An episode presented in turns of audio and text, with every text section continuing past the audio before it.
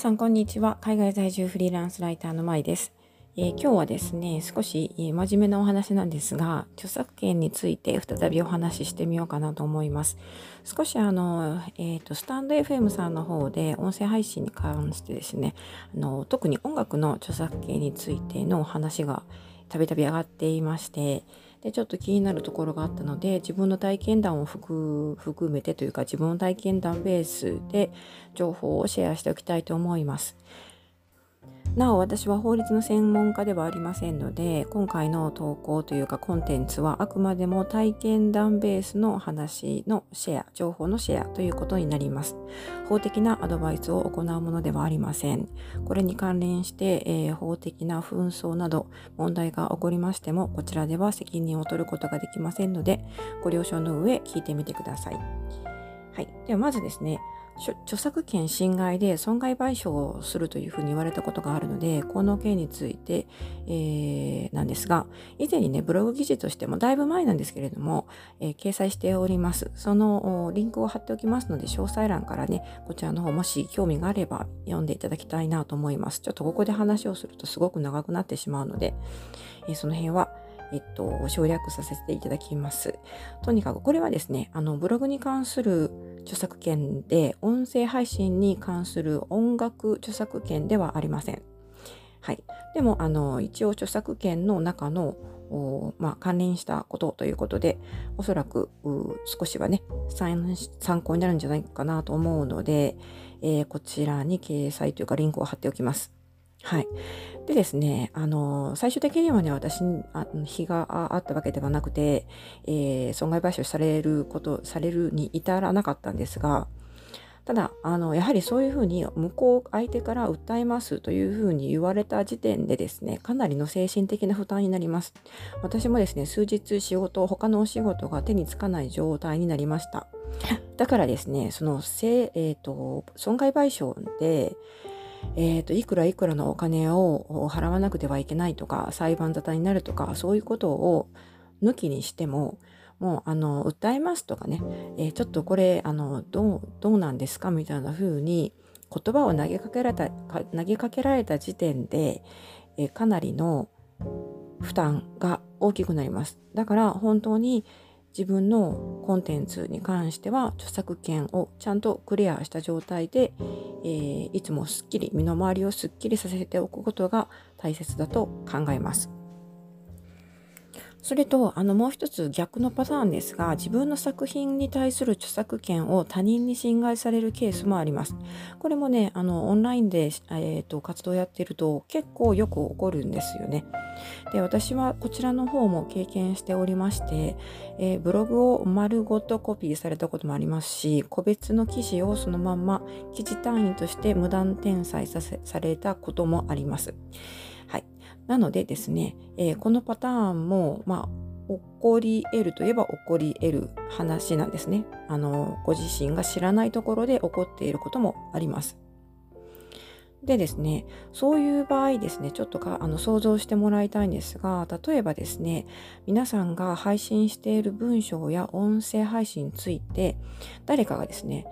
あこの人私の作品を盗作してあたかも自分の作品のように公開してるよねというふうに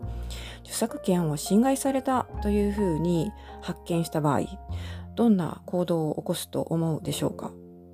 あのその時の方法に関してはいくつかの方法がありまして私もねちょっとのえっ、ー、と、まあ、Google とか検索エンジン経由とかなどで、えー、対策を講じたことがあります。それについてもブログに、えー、掲載しております。でですねそういう方法もあるんですが、もしあのその配信というか相手方の、えー、がですね、プラットフォーム、スタンド FM とかノートとかそういうプラットフォームですね、こういう場所を使って、えーと、自分の作品をね勝手に、えー、転載しているという場合。その場合はですねプラットフォームの運営側に報告することができます。あのよく報告するというふうなあのボタンが出てくるところがあると思うんですがどんなプラットフォームでも大体そういう報告ボタンっていうのは用意されていてそれをクリックすることで運営側にあのそのコンテンツに対して通報することができるんですね。で私も実際にそういう形で抗議したこともあります。でですねそういう報告とか通達というかね通報みたいなのがあった場合プラットフォームはじゃあその後どういうふうに行動を起こすかというとそのプラットフォームによってあの少し、えーと、ムラがあるんですけれども比較的厳しい処置を取るところが多いです。これはですねあの特にアメリカなどですね、えー、海外のプラットフォームの方が日本のものよりもちょっと厳しいのかなというふうな印象は持っていますが日本のプラットフォームも決して優しいわけではありません。でですねあの最悪な場合はその悪質ユーザーとしてそのプラットフォームから永久に追放されることもあります。あの業界用語ではよくバンされるというふうに言いますね。BAN と綴ります。バンされるというふうに言ったりするんですがアカウントを削除されてもう二度とその人はそのプラットフォームフォームで活動ができなくなります。でもちろん、えー、それまでに公開していたコンテンツも全て削除されます。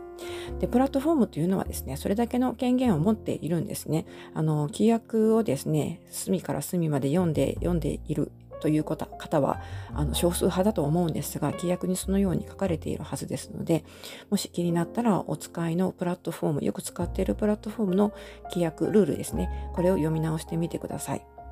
ですので、これはあの誰かに通報された場合に、えー、まあ、プラットフォームの運営側に対とってフラッグが立ち、そしてそのユーザーに対する目が、あの監視が厳しくなるというふうに想像できますので、これを考えただけでも著作権問題を甘く見ない方がいいということが分かっていただけると思います。はい、そしてここからが音声配信と著作権という問題になるんですがあの実際に私自身はですね音声配信に関しては著作権絡みで何か訴えられたとか他人に対して訴えを起こしたとかアクションを起こしたということは今のところありません。でもこれだけ音声配信が活発化されているので多分ねそういう事象というのはどんどん増えてくると思います。でですねえー、特にスタンド FM とかラジオトークなどの音声配信プラットフォームですね。こういうところでは音楽著作権協会ですね。えー、音楽著作権を管理しているところ、ジャスラックなどで、でなどと提携して楽曲申請すればですね、そこに登録されている楽曲を使って音声配信できるようになってますよね。ちなみにこれあのブログプラットフォームのハテナブログというところがありますが、これもね、ここもあのジャスラックと提携しているんですね。なのでブログ内で歌詞の掲載ができるんですけれども、ただし、商用目的のブログは、N、NG となっています。これもあの規約というかルールを確認してみてください。なので、えーと、私も派手なブログやっていますが、広告を、自分の広告を掲載しているので、ちょっと歌詞掲載は危ないかなと思って歌詞を掲載したことはありません。はい。そして音楽の方、音楽というか音声配信の方に戻りますと、えー、ただしですね、他人の作った音源を自分の配信コンテンツ内で無断に使用するのはよろしくないと思います。これはあのすでにいろんな人がお話しされていますし、ネット上にね、え文章でもたくさんのえっと、情報が出ているので、その辺を確認してみてください。もちろん、その音源をですね、作成した人、えー、要するにそのものを作った人ですね、クリエイトした人に許可をもらっているんだったら問題ないですよね。で、あの、実際に YouTube ので流れている音源ですね、こちらに関しては、あの、使ってくださって、どうぞどうぞ自由に使ってくださいというふうなクリエイターさんもいらっしゃいます。だからそういうところでね、えっ、と、著作権というのをクリアにされているんだったら使っても全然問題ないんですけれども、そうでないんであれば、えー、いつどこで著作権侵害ということを、うん、取り沙汰されてもおこうあのおかしくないという状態ですので、あんまりあのやらない方がいいと思います。で、あの、スタンド FM さんのユーザーさんとか配信者さんの中ですね、結構ね、YouTube のなど、だからその他の音源をですね、BGM として流したりとか、伴奏として使ったりとかね、あとあの、書籍などの朗読をされている方もいますよね。で、あの、他の方がやっているので大丈夫かなと思ってしまったりするかもしれませんが、それもちょっと注意が必要で、もちろん繰り返しになりますが、その音源なり、えー、文章なりをクリエイトした人、著作権を持っている人に許可をもらっているんだったら問題ないんですよ。これはあの聞いてる側からすると分かりにくいですよね。その配信者さんとその著作権所有者との間の話になりますので、えー、そこで、えーと、許可をもらっているかどうかっていうのは聞いている一リスナーとしては、えー、分かりません。なので、えー、私が今え、こう、えっ、と、スタンド FM とかで聞いている YouTube とかその他の音源を使っている方の中にはきちんと許可をいただいて、え、使っている方もいらっしゃると思います。でも皆さんが皆さん本当にそうなのかなっていうのがちょっと心配なところもありまして、えー、私はまあその点では素人なんですが私から見てもこの配信者配信者さんちゃんと許可もらってるのかな大丈夫かなという心配に思ってしまう方もいらっしゃいます。はい、でですねあのでもだからといって私はあの専門家ではないのでそれ大丈夫ですか？というふうなことを聞いたりはできないですよね聞いたりはしませんわざわざね。なので一応ねでもやっぱりちょっと気になったのであの著作権に関してもうちょっとユーザーをね啓発する方が良くないですか？みたいなことをスタンド FM の運営に意見したことはあります。はい。で、あの、まあ、その後ね、スタンド FM さんがどういうふうに行動するかどうかわからないですが、これ結構前にね、あの、要望書として意見したというか、レターをね、送ったんですよね。でですね、この著作権関連において、えーと、スタンド FM でも一応ね、あの、なんていうんですか、その音楽著作権に関しての、えー、ルールというか使い方みたいなところを解説しているページがありますね。これはね、あのスタンド FM えー、音楽著作権というキーワードで検索すると出てきます。で、あの同じ、まあ、ライバル的なあプラットフォームにラジオトークさんというところがありますが、こちらの方がですね、ラジオトークさんの方が若干詳しく説明されています。なので、えー、ラジオトーク音楽著作権で検索してみるとそのページが多分トップに上がってくると思うので、そこまで読んでみると少し、もう少しクリアになるかなと思います。はい。なのでですね、あの、まあ、まとめますと、えっ、ー、と、先に、あの、リンクをね、貼っときますと言った私の体験談、えー、著作権侵害として損害賠償をしますというふうに言われた件ですね。このように、私の経験から言いまして、関係者から配信していた私に、個人に直接損害賠償請求しますと通告されるケースがあります。でですね、そういう時にですね、あの、例えばスタンド FM とかで他の配信者さんもやっているからとか、え、そんな権利があるなんて知りませんでしたというね、そういう言い訳は通用しません。はい、これはあの本当にきっぱりと あの危ないので、えー、そういうふうに言い逃れすることはできないんですね。であるいはその前にですねその関係者から直接こちら自分の個人の方に連絡が来る前にですねプラットフォーム側に、うん、あの報告されて通報されてアカウント削除になる可能性もあります。だからね、あの本当に自分の責任としてきちんと勉強をしておくことが大切だと思うんですね。それともう一つなんですが、これはあのブログ界隈で実際にあった話なんですけれども、そういう配信というかコンテンツ配信の初心者の方を狙ってですね、本当は罪らしい罪をしていないのに、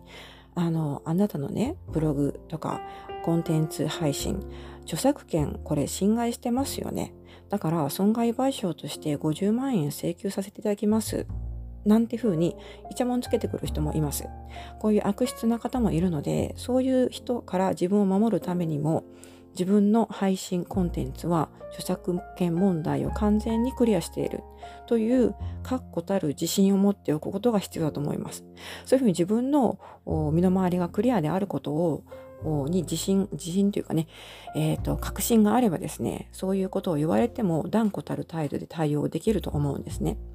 だから、あの、非常に面倒くさい問題ではあるんですが、えー、まあ、音声なり、ブログ文章なり、コンテンツをネット上に配信する限りはですね、少しずつ知識を身につけて、であの最新情報をアップデートされていくことをお勧めします。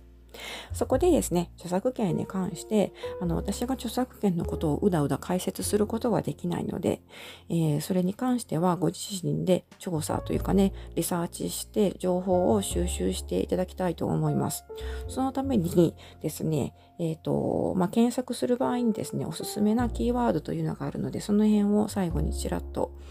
えー、触れておきたいと思います。まずですね、以下のキーワードで検索してみることをお勧めしていますので、えっ、ー、と、今、えっ、ー、と、なんていうんですか、まあ、バラバラにキーワードとして、え並べていきますね。まず1つ目は著作権ですね、著作権とはなどで検索してみてください。そして同じく音楽著作権とは、あるいは著作隣接権とは、そして、えー、過去の判例を調べるのも、えー、役立ちます。音楽著作権判例、そして音楽著作権音源利用、それとですね、えっ、ー、と、例えば、えー、こういうキーワードで、えー、出てくる情報とかもあるんですね。演奏してみた著作権。歌ってみた音源。そして先ほどもちらっと触れましたけど、スタンド FM 音楽著作権。ラジオトーク音楽著作権。